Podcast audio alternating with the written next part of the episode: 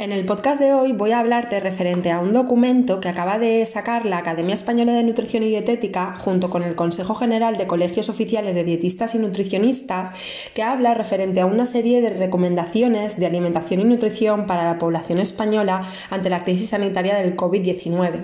El podcast de hoy va a ser un podcast diferente, va a ser un podcast lectura en el cual me voy a limitar a nombrarte, señalarte algunos de los puntos más importantes de dicho documento para que dispongas de esta información y puedas con ello mejorar tu alimentación en esta situación. En general, actualmente las recomendaciones de alimentación y nutrición frente al COVID-19 nos dicen que no existe ningún tratamiento nutricional específico frente al COVID-19. En general, las pautas de alimentación irán dirigidas a paliar los síntomas generados por la fiebre y los problemas respiratorios, asegurando una adecuada hidratación. A menudo, los principales síntomas del COVID-19 se acompañan de falta de apetito, ingesta inadecuada de alimentos y un aumento de la deshidratación no sensible causada por fiebre, que puede conducir a hipotensión. monitorizar el adecuado consumo de alimentos y agua es de vital importancia en este momento. En cuanto a las recomendaciones dietéticas en pacientes con sintomatología leve en domicilio, es importante saber que en cuanto a la elección de alimentos y bebidas, una alimentación saludable habitual es la recomendación en general para toda la población y también para personas afectadas con sintomatología leve y o asintomáticas. Una alimentación saludable se define como aquella que es suficiente, completa, equilibrada, satisfactoria, segura, adaptada al comensal y al entorno, sostenible y asequible. En general, y teniendo en cuenta que el patrón alimentario mediterráneo es el más común entre la población española, vale la pena recordar que este patrón está basado en el consumo de alimentos de origen vegetal, tales como frutas, hortalizas, legumbres, cereales y sus productos derivados como el pan o la pasta, arroz y otras semillas, principalmente en sus variedades integrales, frutos secos y aceite de oliva, especialmente el virgen extra, y, en menor medida, alimentos de origen animal tales como carnes, pescados, huevos, quesos y otros productos lácteos. A pesar de que el consumo moderado de alcohol, vino y cerveza se reconozca como parte del patrón alimentario mediterráneo, debido a sus posibles efectos beneficiosos que no están todavía claros y que además existen potenciales efectos adversos sí demostrados, no se recomienda su consumo dentro de un patrón alimentario saludable.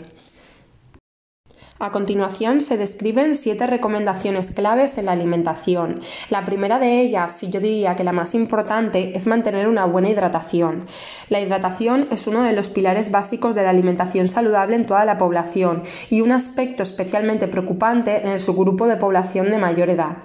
También un aspecto a cuidar en la población con sintomatología leve y que permanece en el domicilio, especialmente en estados febriles o con síntomas de tos. La recomendación de ingesta de líquidos es primordial y se debe garantizar el consumo de agua a demanda, es decir, según la sensación de sed o incluso sin dicha sensación, especialmente en personas mayores o de alto riesgo, garantizando un mínimo de 1,8 litros de líquido al día, prefiriendo siempre el agua como fuente de hidratación. También pueden ser de gran interés el consumo de caldos vegetales, caldos de carne y de pescado, desgrasados, infusiones y té. Una dieta rica en frutas y hortalizas también contribuye a la ingesta de agua y no se consideran como fuente de hidratación habitual los líquidos como zumos de frutas o la leche.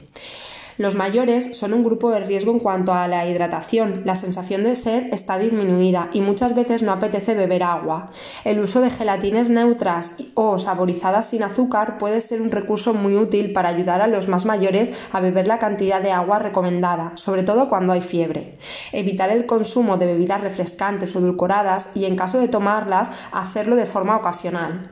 No se recomienda el consumo de bebidas alcohólicas, incluyendo el vino o la cerveza. En el caso de ser bebedores de vino o cerveza, no sobrepasar las dos copas de vino o dos vasos de cerveza al día en hombres y no más de una en mujeres, e intentar tener como objetivo a corto o medio plazo disminuir e incluso eliminar el consumo de alcohol.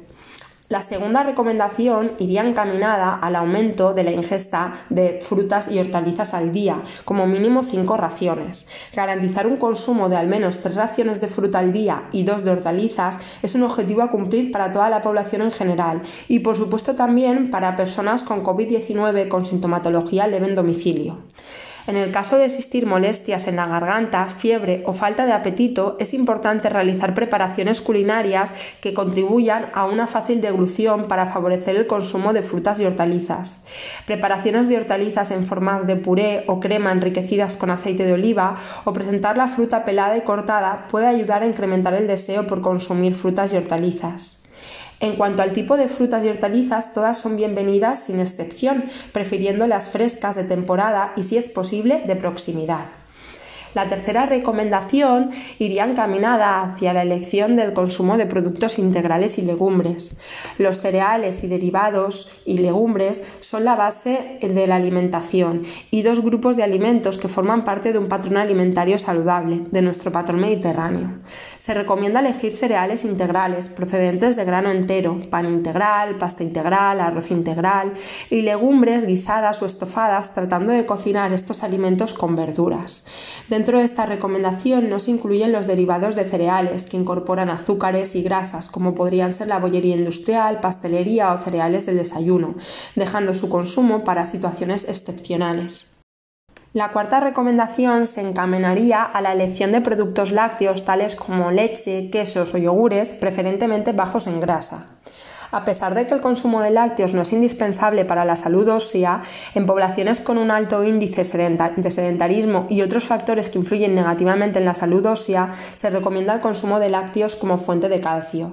Actualmente existe controversia sobre si se debe o no recomendar productos lácteos desnatados, pero hasta que la controversia científica se resuelva, a la Academia Española de Nutrición y Dietética le parece más prudente seguir recomendando lácteos desnatados para los adultos, tal y como se hacen las guías dietéticas basadas en alimentos de los países de nuestro entorno. Cuando se habla de la recomendación del consumo de leches fermentadas como el yogur o el kefir, se hace referencia solo al tipo natural, no el resto de variedades saborizadas aromatizadas con frutas, pues tienen una cantidad importante de azúcar añadido. Es a través de una dieta variada en frutas, hortalizas, productos integrales, legumbres, frutos secos, semillas y leches fermentadas o yogures donde podemos contribuir de forma saludable a que nuestra flora intestinal esté más fuerte y, con ello nuestras defensas. La quinta recomendación iría enfocada hacia el consumo moderado de otros alimentos de origen animal dentro de lo que son las recomendaciones saludables, es decir, si se ingieren, el consumo de carnes entre 3 y 4 veces a la semana, pero máximo una vez al mes carnes rojas o procesadas, pescados dos o tres veces a la semana, huevos tres o cuatro veces a la semana y quesos debe realizarse en el marco de una alimentación saludable, eligiendo de forma preferente carnes de aves como el pollo o el pavo, el conejo y las magras de otros alimentos como el cerdo, y evitando el consumo de embutidos, fiambres y carnes grasas de cualquier animal. En carnes y pescados se recomienda utilizar técnicas culinarias bajas en grasa, como son a la plancha, salteados, asados o guisados con muy poca grasa. La sexta recomendación iría encaminada hacia la elección del consumo de frutos secos, semillas y aceite de oliva. El aceite de oliva es la grasa de aderezo y cocinado por excelencia en la dieta mediterránea española. Los frutos secos, como las almendras o las nueces, y las semillas, como la de girasol y la de calabaza, también son una excelente opción, siempre que sean naturales o tostados, evitando en todo caso los frutos secos fritos, endulzados y salados. Por último, la última recomendación, la séptima, iría enfocada hacia que evitemos los alimentos precocinados y la comida rápida. El consumo de alimentos precocinados como las croquetas, las pizzas, las lasañas o los canelones y la comida rápida como pizzas o hamburguesas no están recomendados en general en una alimentación saludable y en particular para los más pequeños de la casa. Debido a su elevada densidad energética, por su elevado contenido en grasas y o azúcares, su consumo no está recomendado en general y por lo tanto tampoco en periodos de aislamiento o cuarentena domiciliaria, debido a que pueden aumentar el riesgo de padecer sobrepeso u obesidad y otras patologías asociadas. La disminución de ejercicio físico y las conductas sedentarias durante el confinamiento y una dieta insana podría aumentar el riesgo de padecer enfermedades crónicas.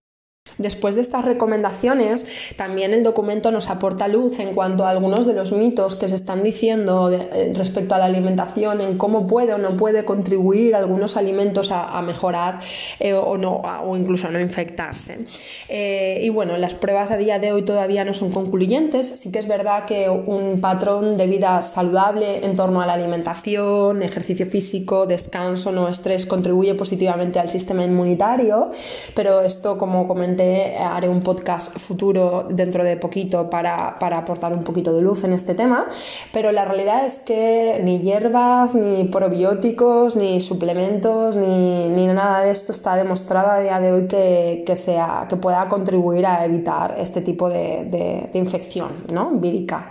Y por último me gustaría comentar eh, lo que dice la EFSA. La EFSA es la Autoridad Europea de Seguridad Alimentaria referente a que si los alimentos pueden ser una fuente o vía de transmisión del COVID-19 y que si hay que desinfectar la compra que se trae del supermercado o que se recibe en el domicilio. Pues bien, la EFSA está continuamente monitorizando esta cuestión y de momento no hay pruebas de que los alimentos puedan ser una fuente o vía de transmisión del virus, pues así lo sugieren los análisis actuales y también la experiencia que se tuvo con virus anteriores como el SARS o el MERS. Sin embargo, la Organización Mundial de la Salud, la OMS, ha emitido recomendaciones de precaución que incluyen consejos sobre el seguimiento de buenas prácticas de higiene durante la manipulación y preparación de alimentos, como lavarse las manos, cocinar suficiente la carne y el pescado y evitar la posible contaminación cruzada entre alimentos cocinados y alimentos no, cocinados. Pero en, en general se dice que hay que seguir los cuatro pasos claves de seguridad alimentaria que se seguirían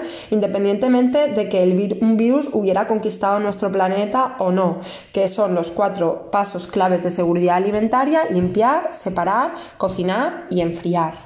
Espero que este documento te aporte tranquilidad, te aporte calma y te aporte una visión nueva referente a la alimentación en esta situación que nos ha tocado vivir. Te deseo mucha fuerza, mucho ánimo y esto también pasará.